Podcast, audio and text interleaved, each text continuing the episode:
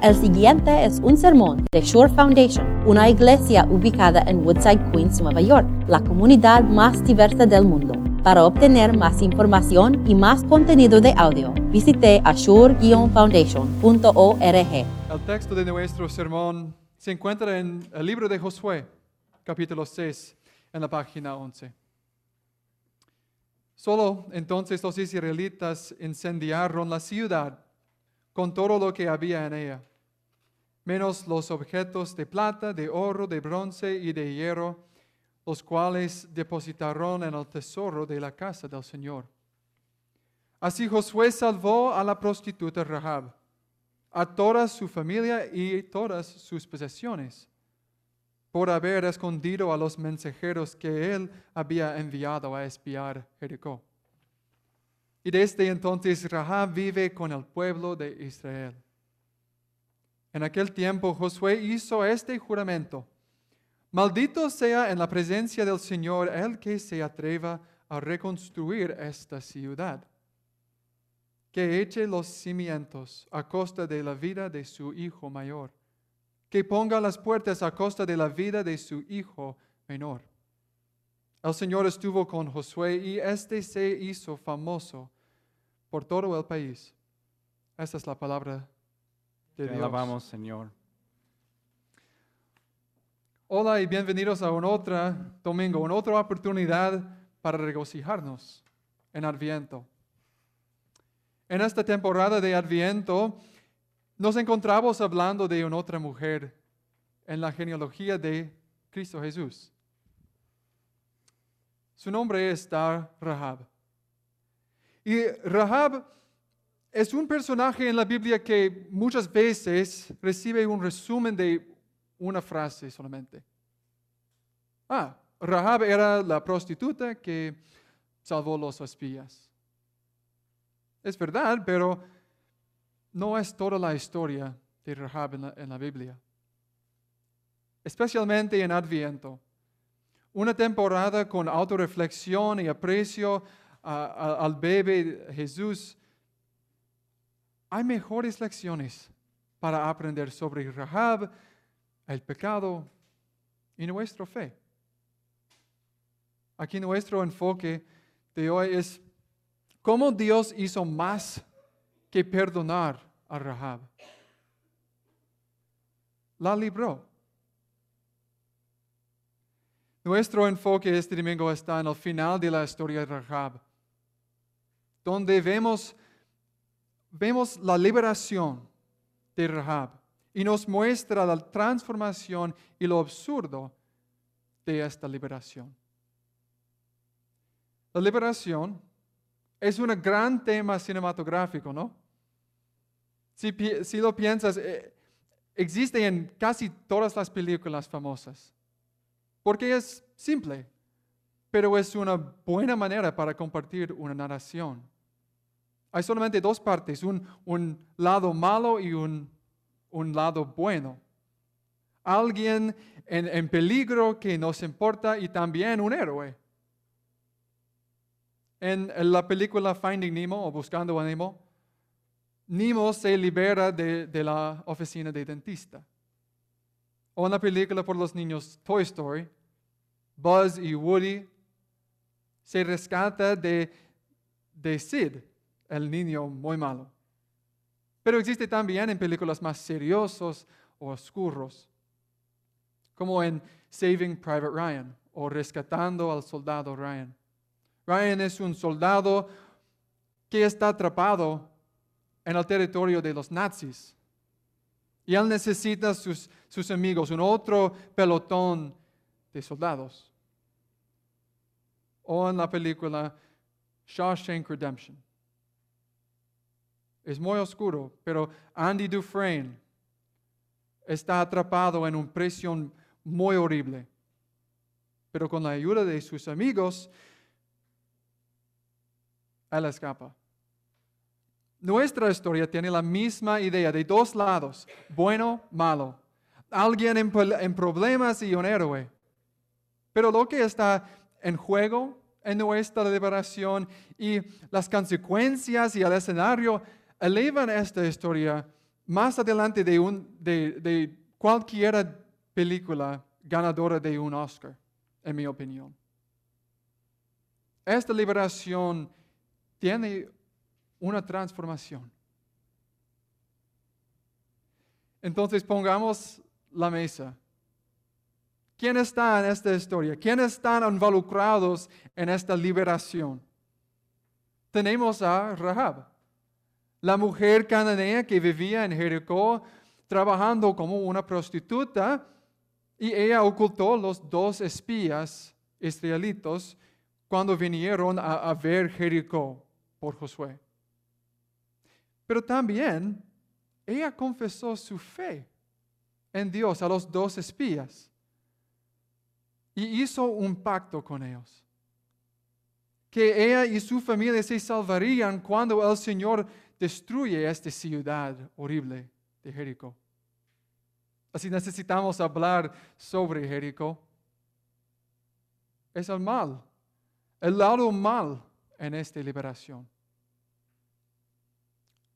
Usualmente, y estoy culpable de, eso, Jericó se transforma en un, una cuenta muy simple por los niños. Y está bien, pero es más. No solamente es una lección por los niños sobre los muros tan grandes con los israelitos que marchan sobre alrededor los muros y uh, destruyeron, derrumbaron cuando los israelitas marcharon.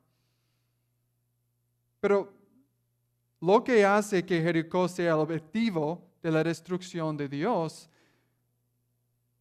aquí son los pecados que pasaron entre los muros de Jericó. Jericó no adoraban Dios. No tuvieron himnos y, adoración con otros cristianos. No, no, no. Ellos adoraban ídolos, dioses falsos. Y su práctica de adoración era sexo. Y ellos sacrificaban niños y, y bebés para satisfacer sus dioses. Era horrible. Una afronta tan ofensivo a Dios y su nombre. Para proteger su gente, su pueblo, Dios necesitaba destruir su idolatría. Imagina por un momento Rahab, un creyente en Dios que está viviendo en este mar de pecado de, Jericó. Ella ha oído hablar del Señor, ha oído las cosas que hizo por Israel. Sus brazos tan fuertes, más de cualquier humano. Pero ella está atrapada en este mar de Jericó, un mar de pecado. Sabemos algunas cosas importantes sobre Rahab. Ella tiene una casa en Jericó. Y su casa era parte de los muros de Jericó. Y sabemos de, historia um, del periódico uh, antiguo que normalmente una casa que está en parte de los muros es en una parte de la ciudad tan pobre. También sabemos que ella vive con su familia, madre, padre, hermanos y hermanas posiblemente niños también. Así, esta, está en una situación difícil. Parece como si estuviera manteniendo a una familia. Ella está tratando a sobrevivir en Jericó. Así tenemos la oportunidad, como tomar de la semana pasada, para elevar la historia de Rahab un poco. Ella no está simplemente la prostituta de Jericó.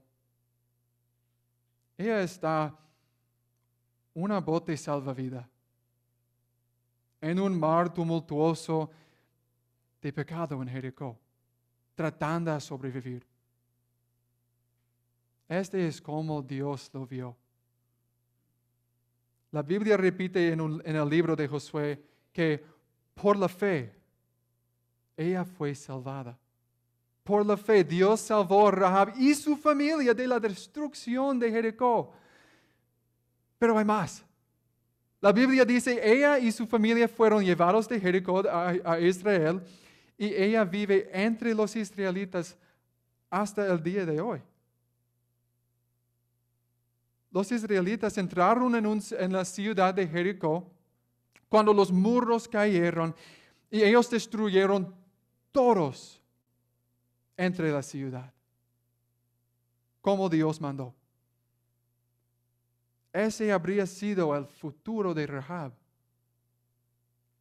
Pero después de la liberación de Dios, se convierte su futuro en un futuro con el pueblo de Dios en Israel.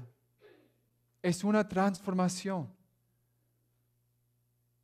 Ese bote salvavidas de fe fue llevado a puerto. Su luz de vela de esperanza en Dios en la oscuridad de Jericó fue avivada en llamas, en llamas en Israel. Es una transformación. Las tradiciones judías dicen mucho, dicen mucho, mucho, mucho sobre Rahab y su futuro en Israel. Algunos dicen, ah, ella se convierte en un profeta en el futuro. O ella se casó a Josué más después, pero la Biblia no dice esto. Pero sabemos de Mateo capítulo 1, nuestro enfoque del tema árbol genealógico. El texto dice Rahab, un madre en la linaje de Cristo. Solamente Rahab, no Rahab la prostituta. Rahab, una transformación. Y es una transformación por nosotros también. Nuestra liberación toma la forma de Cristo. Vio el mar del pecado, en el que vivíamos y nos amó, tal como amaba a Rahab. Pero en el horizonte estaba la inminente destrucción del pecado, una eternidad en, en el infierno, porque eso es lo que nos ganó con nuestro pecado.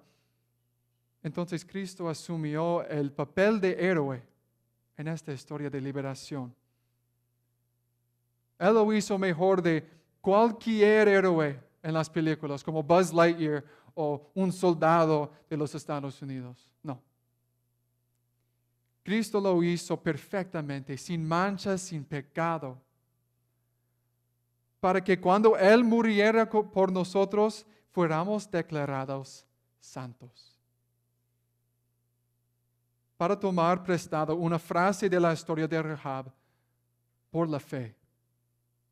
Por fe Dios nos mira y ve a un cristiano, un creyente transformado, vistiendo la justicia de Cristo.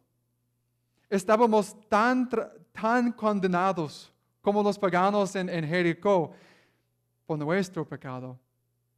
Pero por fe somos santos. Somos entregados a la familia de Dios. ¿Has oído alguna vez la historia entre el presidente George Bush y un inmigrante ruso? El presidente era, era curioso, estaba hablando con un inmigrante en los Estados Unidos y quería saber por qué había venido a los Estados. Él preguntó al inmigrante, ¿eran malas sus escuelas? Y el ruso dice, no son buenos, no podíamos, no podíamos quejarnos. Ok, ah, posiblemente hay un problema en Rusia con, con el desempleo. Y el hombre dijo, no, no hay trabajo, no podíamos quejarnos. Y ahora el presidente está un poco confundido. Ok,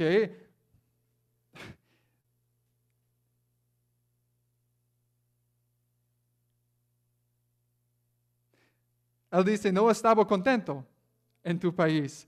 Y el hombre responde, no, no podemos quejarnos. Ahora el presidente estaba frustrado y dijo, bueno, seguramente faltaba algo en tu propio país para que usted se mudara aquí. Y el hombre dijo con una sonrisa, ah, aquí puedo quejarme. No sé si este cuenta es real o no, pero creo que capta lo absurdo en la liberación. ¿Por qué quería volver? Mira de que nos salvó Dios, la destrucción de pecado. ¿Por qué quería volver? Bueno, me parece interesante que la última parte de este texto sea una maldición pronunciada por Jericó, las ruinas. Josué dice, si alguien viene a reconstruir esta ciudad horrible, que fue una afrenta total a Dios, habrá consecuencias horribles. La costa, la costa de su hijo mayor y su hijo menor. Pero ¿quién quería hacerlo? Rahab no volverá a sus buenos recordatorios de Jericó. Oh, me gusta mi, vida de pasada en Jericó. No, es una idea absurda que Dios necesita darnos este mandamiento, esta advertencia. Pues, al igual que el hombre ruso, cuando somos incorporados en la familia de Dios, en esta transformación de liberación, nos gusta encontrar formas de quejarnos. La vida era más sencilla antes de saber lo que la Biblia quería que hiciera. Yo, que, yo sé que mis acciones en el pasado eh, fueron pecados, pero estaba feliz. Más feliz que ahora como cristiano. Es absurdo pero son pensamientos que se han colado en mi corazón. Y estoy seguro en los corazones de, corazones de todos aquí de hoy. Conocemos las bendiciones de la liberación, un lugar nuevo, la salvación, la perdona de todos los pecados. Pero como Proverbios dice de, un perro que regresa a su vómito. Miramos hacia atrás, a la vida pasada. Los israelitas ni siquiera uh, vivieron en Jericó. Pero la idea de, del esplendor y, placer en, en, Jericó fue suficiente para atraer un tonto israelito, uh, se llama Hiel.